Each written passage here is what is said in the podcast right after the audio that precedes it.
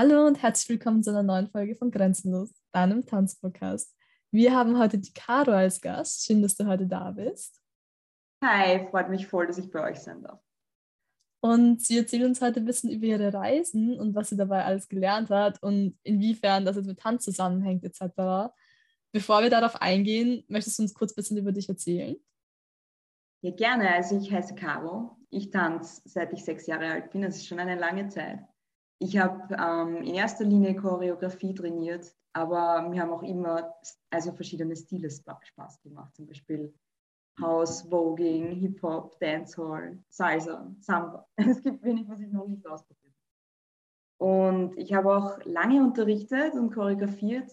Taugt mir auch total. Und ich hatte eben das Glück, schon viele andere in Tanzszenen in anderen Ländern kennenzulernen. Und das ist der Grund, warum ich heute hier bin. Ich freue mich, darüber reden zu können. Okay, wow, du hast ja extrem viele Stile schon gemacht. Ähm, möchtest du ein bisschen genauer darüber erzählen? Also, wo hast du angefangen? Und das sind ja teilweise echt verschiedene Stile. Sehr gern. Also, ich habe angefangen mit sechs Jahren, was damals hieß Videoclip Dancing. Ich glaube, das war so ein Ding der 2000er. Das hat bei mir auch noch so geheißen. das freut mich. Und ähm, ja, mir hat eben Choreografie immer sehr gut gefallen. Aber früh bin ich irgendwie draufgekommen, je vielseitiger man trainiert, desto besser wird der Tanzstil im Allgemeinen und desto interessanter wird das Tanzen, finde ich. Und ähm, ich habe dann irgendwie angefangen, damals, damals hat es geheißen Breakdancing, als B-Girling Stunden zu nehmen. Das hat mir total getaugt und äh, bin dann irgendwie aufs Hip-Hop gekommen und später dann auch auf Dancehall bei einer Lehrerin, die ihr ja auch schon mal interviewt habt, bei der Joanna, die ich sehr, sehr gern habe. Und ähm, als Kind habe ich auch lateinamerikanische Tänze getanzt. Das habe ich dann eine Zeit lang wieder aus den Augen verloren. Und vor kurzem, seitdem ich in Kolumbien war, wieder angefangen, Salsa zu tanzen. Und das taugt mir extrem. Genauso Suk, das ist ein brasilianischer Partnertanz, gefällt mir auch extrem gut. Und ja, ähm, House ist auch eine Leidenschaft von mir, weil man die Musik so taugt. Ich finde, da, kann man nicht still sitzen. Und ja, wie gesagt, mir taugt es eigentlich total, vielseitig zu sein, sich ähm, in vielen Bereichen mitsprechen zu können, mittanzen zu können. Ich habe jetzt gar nicht den Anspruch, irgendwo der Profi zu werden, aber mir gefällt es einfach, da zu switchen. Das macht mir total viel Spaß. Machst du, ähm, also tanzt du hauptberuflich oder generell arbeitest du als Tänzerin in irgendeiner Hinsicht? Ich habe schon lange unterrichtet, ähm, habe ähm, Stunden gegeben, Choreografien gemacht, aber ich mache es derzeit nicht hauptberuflich. Ich habe Medizin studiert und arbeite jetzt in dem Bereich und, und schaue eben, wie viel Tanzen sich dabei ausgeht. Aber ich muss immer viel Zeit dafür einräumen, weil das ist einfach mein Leben eigentlich. Wieso liegt dir denn das heutige Thema so am Herzen? Unsere Folge heißt ja Dancing Around the World. Möchtest du das mal ein bisschen genauer aufklären und erklären, wieso wir die Folge so benennen? Ja, das ist irgendwie ein Thema, in das ich reingewachsen bin über meine Reisen, wo ich eigentlich dann nie aufs Tanzen verzichten wollte und gesehen habe, wie bereichernd das sein kann, wenn man in andere Tanzszenen kennenlernt und Tanz vermittelt einfach extrem viel Kultur und ähm, es ist auch wichtig, diese Kulturen eben auch zu respektieren und, und dazu gehört eben, dass man von der wirklichen Quelle lernt, also Learn from the Source, das ist so ein Schlagwort und ich finde, das ist eine total Berechtigung, man kriegt äh, einfach die viel authentische Experience und es ist auch wichtig, dass man eben die Kulturen nicht verwässert und es gibt jetzt sehr viele Diskussionen über Cultural Appropriation und ich finde es total wichtig, dass man eben sich da die Zeit nimmt, sich wirklich mit dem auseinandersetzt, respektiert, was in anderen Ländern passiert und sich das anschaut und da wirklich von den ähm, Einwohnern lernt. Und das ist total wichtig für mich und es ist aber auch bereichernd für einen selber. Und das zweite Grund, warum ich darüber reden wollte, ist, weil ich merke, dass viele Leute in Wien auch gerne mal ins Ausland gehen würden und dort tanzen würden. Und ähm, die schieben das, vor, immer auf mit, wenn ich ein bisschen mehr gespart habe oder wenn ein Studium vorbei ist oder wenn ich einen fixen Job habe. Und ich glaube, Corona hat irgendwie gezeigt, dass man die Sachen jetzt machen muss, wenn sie möglich sind. Und aus Erfahrung kann ich auch berichten, dass es mit jedem Jahr schwieriger wird, aus der Routine auszubrechen. Und deswegen tue ich da, mache ich voll Werbung dafür, dass man die Sachen, die man machen will, einfach sehr bald macht. Und ja, die, diese Erfahrungen kann einem einfach keiner wegnehmen. Wie bist du denn selber dazu gekommen, dass du gemeint hast, okay, du willst jetzt so viele Reisen machen und ähm, da auch tanzen? Also das erste Mal, dass ich mit ähm, so quasi Tanzen im Ausland Kontakt hatte, war, als ich mit meinem Studium in Australien war für ein halbes Jahr in Sydney. Und ich habe mir damals gedacht, sechs Monate ohne Tanzen, das schaffe ich einfach nicht. Und habe mir dann aber ein bisschen recherchiert auf Instagram und habe dann ein, ein total liebes Tanzstudio gefunden, das heißt Duty Dance Under the Influence. Und das war dann irgendwie so wie ein zweites Zuhause für mich dort. Das war so eine schöne, warme Community. Die Australier sind über sehr laid back und sehr nett und sehr welcoming. Und ich bin dann zurückgekommen und habe im Krankenhaus gearbeitet und war irgendwie ein bisschen frustriert. Es war alles sehr stressig und ich habe sehr viele Leute gesehen, die nach Amerika gegangen sind, um zu tanzen. Und ich habe die irgendwie fast ein bisschen beneidet und das hat mir total getaugt. Und dann habe bin ich auf die Website gekommen vom Perry Dance Carpaccio Center in New York. Ein ganz ein tolles Tanzstudio und habe eben gesehen, dass die so ein, ein Programm anbieten und habe mir gedacht, okay, eigentlich muss ich nur das Formular ausfüllen, Geld überweisen und ich bin schon dabei. Und da war dann irgendwie der Zeitpunkt für mich, wo ich mir gedacht habe, ich erfülle mir jetzt diesen Traum. Und ich war dann drei Monate in New York in diesem tollen Tanzstudio, habe eine Tanzausbildung gemacht, war nachher einen Monat in LA, habe dann noch angehängt, um die Commercial Scene noch ein bisschen besser zu sehen. Und dann war ich in Kolumbien für zwei Monate und das war auch eine weltverändernde Erfahrung. Es war aber nicht alles an einem Stück, oder? Das war schon über mehrere Zeitetappen, oder?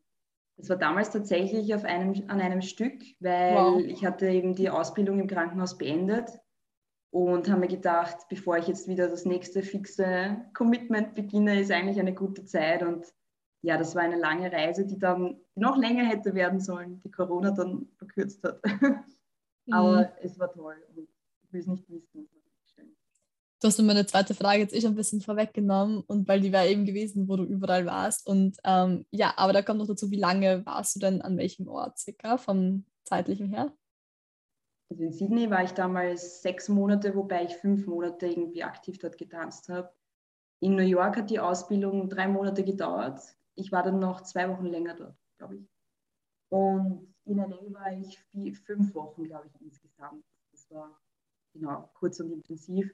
Und dann war ich in Kolumbien für zwei Monate. Und was mich auch sehr geprägt hat, war die zweimal, wo ich in Brasilien am Karneval sein habe können. Das war auch eine, eine extrem bereichernde Erfahrung. Die Energie dort kann man richtig greifen in der Luft. Dieser Samba-Beat, der überall ist und alle Leute tanzen, alt, jung, Männer, Frauen, ganz egal. Und das war total schön. Und ja, ich glaube, das waren so meine wichtigsten Erlebnisse.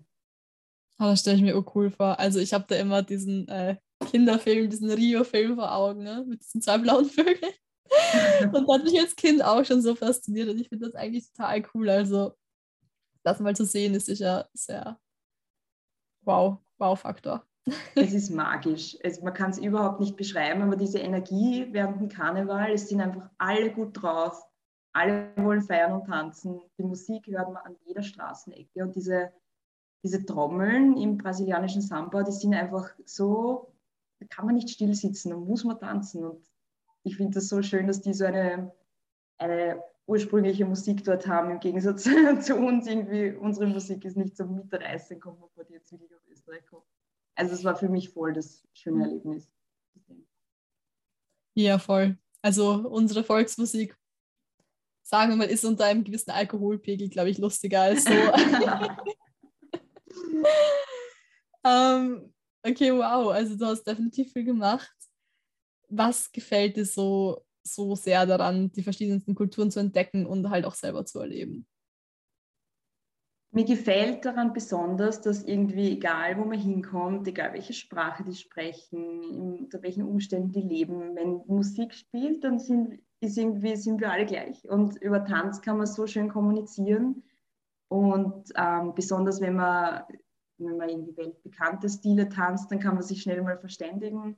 Zum Beispiel Salsa ist da halt ein gutes Beispiel. Wenn man den Grundschritt kann, dann kann man gleich mittanzen und das gleich miterleben. Und ja, das gefällt mir irgendwie so, dass man, dass man da so eine Connection aufbauen kann, die irgendwie auf der ganzen Welt gleich ist und die uns alle irgendwie verbindet. Ich finde das total schön. Und Tanz transportiert, habe ich eh schon gemeint, transportiert einfach so viel Kultur, auch den Glauben, Traditionen und man lernt dadurch auch extrem viel über ein Land. Also was die Tänze so aussagen, zum Beispiel ähm, afro-kubanische Tänze, die ja die Orishas anbe anbeten, die Götter quasi und, und die dann nachahmen. Das ist total irgendwie fast religiös und das ist auch total schön. Genauso Dancehall mit den verschiedenen Steps, die ja alle eine Bedeutung haben, egal wie sich, sich eine Menge kämpfen will oder zurückrichten will. Und das finde ich total schön, dass das irgendwie so viel transportiert. Und was ich schon, auch schon gesagt habe, ist, was man da einfach selber mitnimmt. Das sind gar nicht so die Skills oder die Schritte oder die Moves, die so an Bedeutung haben, was man da mitnimmt, sondern einfach die, die Inspiration, die Energie. Da kann ich von LA zum Beispiel berichten, wenn man da irgendwie sieht, wie hungrig total Tänzer sind und die haben alle diesen Traum und, und sind in diese Stadt dafür gezogen und stehen da alle nebeneinander in so einem Saal. Das ist unbeschreiblich. Und wenn man zurückkommt, dann nimmt man das einfach mit in sein eigenes Tanzen und in die Community, wo man herkommt. Fandest du, also für dich persönlich, ähm, dass, also ich habe schon aufgehört, wenn man halt nach LA kommt und man hat dieses, diese große Vorstellung, dass alles so super ist und dann stehen wir da drin, dass viele Leute auch anfangs überfordert waren, weil es natürlich ein Level ist, das wir in Österreich, blöd gesagt, nicht haben. ähm, und es einfach ganz anders ist und die dann einfach ein bisschen überfordert waren. War das bei dir auch so oder war das für dich von Anfang an, hat das super gepasst? Das hatte ich ganz genau dieses Erlebnis, aber in New York, wo ich ja zuvor war, drei Monate. Ähm, ich weiß noch, irgendwie bin ich hingekommen und habe mir gedacht, ähm, ich habe so viel von meiner Identität übers Tanzen ausgemacht. Ich habe mir gedacht, das mache ich seit ich sechs bin. Ich bin Tänzerin, das ist das, was ich tue. Ja. Und dann ist, ist man dort und auf einmal steht man neben Leuten, die am Wochenende mit der Beyoncé ein Video gedreht haben und die einfach professionell mit den Topstars tanzen und vergleicht sich einfach, das kann man nicht verhindern. Ne? Und das war für mich der totale, eine ziemliche Identitätskrise, die ich da durchgemacht habe. Das war irgendwie nach dem ersten Monat, habe ich mir schon gedacht, wow, ich, ich fühle mich, als hätte ich keine einzige Tanzstunde in meinem ganzen Leben genommen, obwohl das schon sehr, sehr viele, Jahrzehnte waren. Und ähm, ja, das hat dann bei mir einen Schalter umgelegt, wie ich mit einer Freundin gesprochen habe, die dann gesagt hat, ja Caroline, du musst eigentlich nicht dort sein. Wenn du es nicht machen willst, dann kommst du halt wieder zurück. Und dann habe ich mir so gedacht, ja, da hat sie recht, eigentlich hat mich keiner gezwungen. Ich wollte unbedingt daherkommen, ich wollte das erleben. Und auf einmal habe ich das Ganze, ich habe ein bisschen einen Schritt zurückgenommen, habe das Ganze lockerer gesehen. Und das war total gut für mich. Da hat dann ein Schalter umgeknickt und ich war dann auf einmal viel besser in den Classes, weil ich mich nicht mehr so rein verbissen habe, weil ich mir dachte, ich bin hier, weil es mir Spaß macht. Und ja, das hat einfach alles verändert. Ich glaube, das ist eine Phase, da muss man durch, ein bisschen durchbeißen.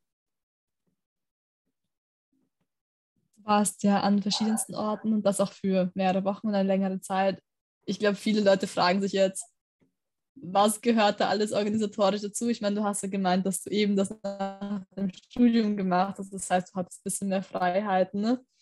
Aber da gehört natürlich ja noch viel mehr dazu, als einfach nur die Zeit zu haben. Was gehört für dich alles dazu? Was hast du vorher gemacht? Also hast du vorher viel recherchiert? Wie hast du recherchiert und so weiter? Also was ich da berichten kann, ist, so wie ich immer gemacht habe, ist, ich habe über Instagram recherchiert. Ich habe also ähm, meine Lieblingstänzer in New York, denen habe ich natürlich gefolgt und habe geschaut, in welchen Studios tanzen die. Und ich habe gesehen, aha, anscheinend geben die alle Stunden im Perry Dance Capaccio Center. Und so bin ich auf diese Seite gekommen. Und Instagram ist einfach total toll, weil man kann dann gleich schauen, aha, dieses Studio hat auch eine Seite. Wer unterrichtet denn dann noch? Und ähm, geben die auch Intensives? Oder mit wem tanzen die normalerweise? Unterrichten die vielleicht? Ja? Oder man sieht einfach Leute, die das machen, was man gerne machen würde. Also die jetzt zum Beispiel nach New York gehen und dort eine Tanzausbildung machen. Oder die in einem ganz anderen Land tanzen, dann kann man die anschreiben. Also ich habe da noch nie irgendeine Scham gehabt, die Leute zu fragen. Wenn man höflich fragt, dann kriegt man meistens auch eine nette Antwort und da kann man viel darüber erfahren. Was ich auch wichtig finde, ist, dass man mal wirklich Zahlen recherchiert, also mal schaut, was kostet denn jetzt eigentlich der Flug konkret? Weil ich habe viele Leute, die sagen, na, das ist mir zu teuer, das kostet total viel Geld und natürlich ist es ein Privileg, dass man das alles machen kann. Aber es ist viel erreichbarer, als die Leute glauben. Und wenn man mal eine konkrete Zahl recherchiert hat, dann hat man einfach was, woran man sich anhalten kann und weiß, okay, so und so viel muss ich sparen. Es geht sich eigentlich vielleicht doch früher aus, als man gedacht hat. Und dann ist das nicht so eine vage Vorstellung. Also recherchieren, was der Flug kostet, wann vielleicht gute Reisezeiten sind. Man muss, finde ich, auch gut schauen, wo die meisten Tänzer unterkommen in den Ländern. Also zum Beispiel in LA war ich in diesem Home for Dancers, was es jetzt angeblich nicht mehr gibt. Aber es gibt sicher was Ähnliches und da hilft es einfach, wenn man die Leute, die dort waren, fragt, wo habt ihr denn gewohnt und wo wohnen Tänzer dort normalerweise, könnt ihr irgendwas empfehlen. Kann man natürlich auch googeln. Ja? Und das, das ist eben total wichtig. Ähm, ja, was ein guter Tipp, den ich nicht berücksichtigt habe, ist, dass man trainieren sollte, bevor man hingeht. Ich war im Krankenhaus ein Jahr, bevor ich eben die Tanzausbildung gemacht habe. Ich bin den ganzen Tag gesessen, bin vielleicht so ein, zwei Tanzstunden die Woche gekommen. Einmal musste ich eben sieben Stunden am Tag tanzen und haben natürlich mein Knie zusammengehauen. Also oh. es wäre total es war dann alles halb so wild, aber ich habe halt ziemlich Schmerzen gehabt dort und das kann man sich ersparen, wenn man sich möglichst fit hält vorher und ein bisschen aufbauen und vielleicht mehr Stunden nimmt, als man normalerweise macht in den Wochen, bevor man abreist. Man hat einfach auch viel mehr von dieser Erfahrung, wenn man fit ist und, und das alles mitmachen kann. Das ist noch ein mein kleiner Tipp, den ich selber Was muss man denn so, also die Frage aller Fragen, hast du dir das alles wirklich selbst finanzieren können? Weil längere Zeit im Ausland zu bleiben und sich auch diese ganzen Unterkünfte zu zahlen, da fließt ja einiges an Geld rein und dann kommt noch Essen dazu und Verpflegung generell. Wie hast du das gemacht? Ja, ich habe mir das alles selber gezahlt, weil ich habe neben dem Studium eben immer Tanzstunden gegeben, teilweise sechs Stunden die Woche und, und da habe ich mir immer ziemlich viel sparen können. Natürlich haben mich da in der Studienzeit auch meine Eltern unterstützt, aber für die Reisen selber die habe ich mir immer selber finanziert und ich hatte eben diesen Beruf im Krankenhaus, von dem ich viel sparen konnte. Und danach habe ich dann die Reise gemacht, die halt ein bisschen länger gedauert hat. Aber wenn man sie kürzer anlegt, dann muss man nicht einen, einen total fordernden Job haben, damit sich das ausgeht. Das kann man auch anders organisieren. Also ich glaube, man sollte wirklich sich einmal die konkreten Zahlen anschauen. Diese Ausbildung im Paradise Capaccio Center hat 2000 Euro gekostet für drei Monate. Ähm, ich finde das eigentlich, wenn man sich das rechnet auf die Stunden, die man da macht und was eine Stunde in Wien kostet, eigentlich akzeptabel und erreichbar. Und ich glaube, wenn man einfach mal die Zahl hat und weiß, dann schreckt es einen viel weniger, als wenn man sich denkt, uh, das ist sicher viel Geld. Also einfach mal recherchieren und sich das aufschreiben und durchrechnen, das hilft schon mal sehr. Ich glaube, das ist auch ein bisschen. Entschuldigung. Ach, Entschuldigung, ja. Nein, ich glaube, wir überreden uns manchmal, weil wir machen das Ganze ja online und merken dann nicht, wenn der andere fertig ist. Und ich wollte nur sagen, ich glaube, dass es dann auch oft dadurch auch ein bisschen der Schreck vergeht von diesem großen Auslandsgedanken und ich bin da ganz allein und so und keine Ahnung. Ich glaube, wenn man sich das wirklich mal hinsetzt und recherchiert und sich aufstellt, wo man ist, was man machen kann und so, dann ist das auch vielleicht schon greifbarer als dieser große Traum vor Augen, der so unerreichbar wird. Richtig. Und man sieht ja auch andere, die das machen und man kann die nach Tipps fragen, wie sie sparen haben können wie sie das gemacht haben. Und meine zwei Spartipps sind einfach mal schauen, wie man öffentlich zu den ganzen Tanzstunden kommt von seiner Unterkunft. Also in New York bin ich nie irgendwie Taxi gefahren oder so. In LA hat sich es nicht immer vermeiden lassen, aber da kann man es zumindest vielleicht teilen. Und ganz wichtig ist auch, dass man sich selber kocht. Das spart auch einiges. Also das sind vielleicht so die zwei Dinge, wo man ein bisschen schauen kann, das Geld wieder reinzuholen quasi worauf muss man sich denn generell so einstellen? Jetzt so positive und negative Ex äh, Aspekte, sowohl vielleicht auch kulturell, was man selbst nicht gewohnt ist, oder vom Reisen her, gibt es Sachen, wo du meinst, okay, die hättest du vielleicht auch gerne vorher dich irgendwie besser darauf eingestellt und warst da irgendwie überfordert am Anfang? Ja, von, von diesem Kulturschock, also quasi neben lauter Top-Notch-Profi-Tänzern zu tanzen, habe ich ja eh schon erzählt. Also auf das muss man sich ein bisschen einstellen, dass man dann, dass man mal einen ordentlichen Rückschlag erleidet, eine klassische, wie man so schön sagt, Realitätswatschen kriegt. Was nach oben noch alles möglich ist, ja. Aber das ist auch total inspirierend. Und man sieht dann auch Ja, und wenn die eine neue Choreo lernen, dann kriegen sie es vielleicht auch nicht immer beim ersten Mal hin. Also die sind auch nur Menschen und das sieht man vielleicht im ersten Moment nicht, aber das ist definitiv so. Und wenn man neben diesen Leuten steht, dann wird das einfach total real. Normalerweise denkt man, Profi-Tänzer, das sind so Leute mit so abartigen Talenten, die mit dem geboren sind und, und weiß nicht, seit sie zwei sind Ballett machen, aber die sind auch nur Menschen und, und das wird viel, viel greifbarer, wenn man einfach neben denen steht. Was man sich auch einstellen muss, ist, dass man sich ein bisschen Zeit geben muss, um sich in ein anderes Land einzugewöhnen. Also ich habe es ganz oft gehabt, so in den ersten ein bis zwei Monaten, dass man sich denkt, naja, war das jetzt eigentlich eine gute Idee und meine Freunde, die machen daheim, machen gerade das und das, da wäre ich auch gerne und eigentlich bin ich jetzt ziemlich allein. Aber man muss sich ein bisschen Zeit geben, um wirklich gute Connections zu machen. Das dauert halt einfach ein bisschen. Leute kennenzulernen, sich wohlzufühlen in einem neuen in, Zuhause, in einer neuen Umgebung. Also ich würde sagen, zwei Monate kann es manchmal dauern. Manchmal geht es schneller und manchmal fühlt man sich total wohl nach der zweiten Woche, aber da darf man am Anfang nicht verzagen. Nicht zu früh das Handtuch werfen vielleicht. Und ja, ich glaube, wenn man im Ausland ist, muss man auch total aufpassen, dass man nicht unabsichtlicherweise sein Privileg als Ausländer ausnutzt. Ähm, also der Hintergrund, warum ich das sage, ist folgendes. Ich war damals in, in Cali eben und wir waren in diesem Hostel und ähm, wir waren halt, sind halt jede, jede Nacht zusammen in die Salsa Bars gegangen. Und das war halt dann so eine Partie von 15, 20 weißen jungen Leuten und, und wir versuchen uns da unter das Volk zu mischen. Und ich habe dann eine kennengelernt aus Kali und die hat mir gesagt, ja, in diesen einen Club, in denen gehe ich eigentlich nie. Und weil dort werden nur Ausländerinnen aufgefordert und mich fragt dort niemand, ob ich tanzen will. Und das habe ich total traurig gefunden. Mir war das irgendwie selber gar nicht so bewusst, bis sie mir das gesagt hat. Ja. Und ich glaube, es ist da total wichtig, dass man sich ein bisschen die Umgebung anschaut und, und sich vielleicht nicht am Anfang gleich in den Vordergrund rückt, sondern ein bisschen mal beobachtet, wie ist so das Setting und wie, wie verhalten sich die Locals und mit denen ein bisschen redet, wie, wie, ist, wie ist denn diese Bar und, und was würdest du mir da raten und die sind, freuen sich auch total, wenn sie einen was zeigen können oder mitnehmen können. Die Erfahrung habe ich gemacht und die sagen einem dann auch meistens, was sie von der Bar halten oder wie das dazu abläuft. Also mein Riesentipp ist einfach mit den lokalen Leuten reden und wie ist das dort so, wie verhalte ich mich am besten und vielleicht ein bisschen beobachtend bleiben, bevor man sich in den, in, mitten ins Geschehen rückt. Also das ist vielleicht ein Tipp, den man beachten sollte. Jetzt ohne hier irgendwie negativ daherzukommen, was war aber für dich denn so eine schlechte Erfahrung oder halt eine nicht so schöne Erfahrung bei deinen ganzen Reisen?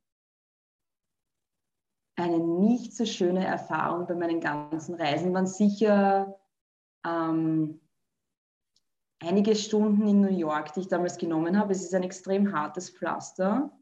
Die Leute sind sehr ambitioniert, sie sind sehr, ähm, wie, wie beschreibe ich das am besten, aber sie nehmen ihre Kunst sehr ernst, was super ist, aber sie sehen da manchmal vielleicht ein bisschen schwarz und weiß und, und weiß nicht, da waren halt schon Stunden, wo, wo, wo man dann sich so anhören muss, ja, ihr seid alle wack und das ist eine Stunde für Advanced und das, ihr habt da gar nichts zu suchen und get out of here, fuck out of here. Und Wirklich? Ja, wow. ja, das kann passieren. Und ja, okay. ich, ich habe dann halt immer versucht, irgendwie, ja, natürlich, die haltet da eine Stunde für Advanced-Leute in New York. Also das, natürlich will sie da ein bestimmtes Level haben. Ich, ich habe dann einfach versucht, mich einfach hinten hinzustellen und, und möglichst unauffällig zu bleiben. Also manchmal muss man sich da mit ein bisschen negativen Erfahrungen auch, muss man mit denen einfach rechnen und damit umgehen. Und was ich auch gemerkt habe, ist, ich hatte halt irgendwie so den Plan von, den und den und den Lehrer will ich unbedingt nehmen und jede Woche, weil die habe ich seit Jahren auf Instagram abonniert und ich will dort jede Sekunde auskosten. Und mit manchen hat es halt einfach nicht so passt und ähm, es ist halt, passt halt nicht jeder Lehrer zu einem und, und, auch umgekehrt. Und da muss man irgendwie auch auf Reisen bereit sein, seine Pläne mal über den Haufen zu werfen und was anderes zu machen. Und das war damals auch total toll. Ich habe mich damals zum Beispiel nicht getraut, in die Stunde von der Leomi zu gehen. Die ist eine ganz, ganz tolle Voging-Lehrerin, sehr, sehr berühmt. Und weil dann eben dieser Tag für mich frei war, weil ich nicht mehr in die andere Stunde gehen wollte, war ich bei ihr und habe mich, ich probiere es einfach. Und das war so eine tolle Erfahrung. Sie hat sich um jeden gekümmert, bis in der letzten Reihe, hat für jeden geschaut, passt jetzt der Tipp und nein, da kannst du deinen Duckwalk noch ein bisschen so und so verändern und das passt vielleicht so besser zu deinem Körper und so. Total lieb und ich war dann einfach jeden zweiten Tag bei einer Stunde. Und ich glaube, die haben das einfach so gelernt, so, so sind sie ausgebildet worden und so wollen sie es auch weitergeben, weil sie es einfach korrekt machen wollen und uns einfach total, weil sie glauben, der strenge Weg ist der richtige. Das ist jetzt auch nicht das die Umgebung, wo ich mich wohlfühle und haben wir dann auch andere Classes gesucht, aber ich glaube, das darf man einfach nicht zu sehr persönlich nehmen. Das ist wichtig, dass man da ein bisschen schon ein, ein ausgereifter Charakter ist und sich das jetzt nicht zu Herzen nimmt und sich einfach denkt, okay, ja passt. Ich stelle mich nach hinten, ich versuche mitzukommen, nicht auffällig zu sein. Ich frage halt die Stunde vielleicht nichts mehr, aber es passiert einem dann auch nichts. Also man muss die manchmal noch ein bisschen denken. Muss man dann halt durch. genau, so ist es. Ja, und ich glaube, ähm, eh, wie du vorher auch gesagt hast, wenn sich eine Tür schließt, dann öffnen sich so viele andere, wo dann auch viele schöne Momente auf einen warten. Und das finde ich total schön, wie du das formuliert hast. Ja.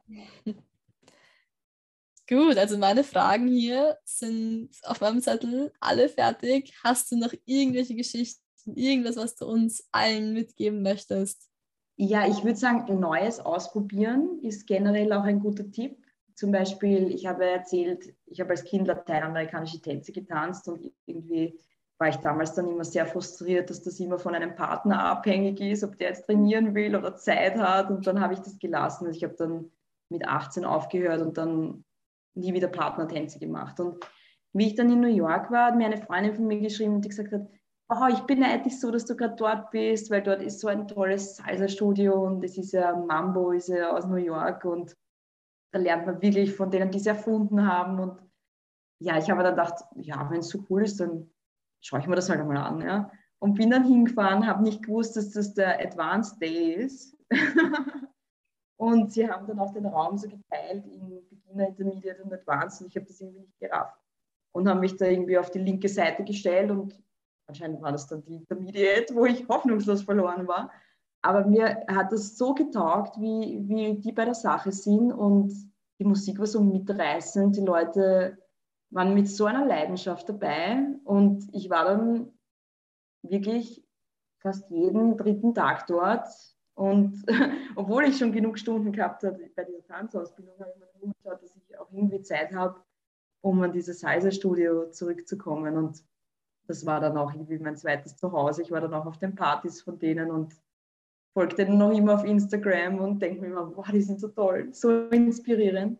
Und man nimmt das auch mit nach Hause mit. Ich bin dann wieder nach Österreich gekommen und habe irgendwie die, die Salsa-Szene überhaupt nicht gekannt und bin dann in Studios gekommen und war dann auf Partys hier und habe gefunden, dass das die total liebe, junge, warme Szene ist.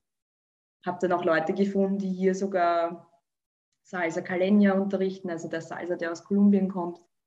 Und habe hab dann irgendwie total mein Zuhause hier dann wieder in Wien gefunden, weil ich diese Begeisterung aus New York und Kolumbien mitgenommen habe. Und ja, das ist irgendwie das Schöne. Man nimmt das dann mit nach Hause mit und sieht dann die eigene Welt mit ganz anderen Augen. Das, das ist was, was ich noch mitgeben kann. Das ist voll schön.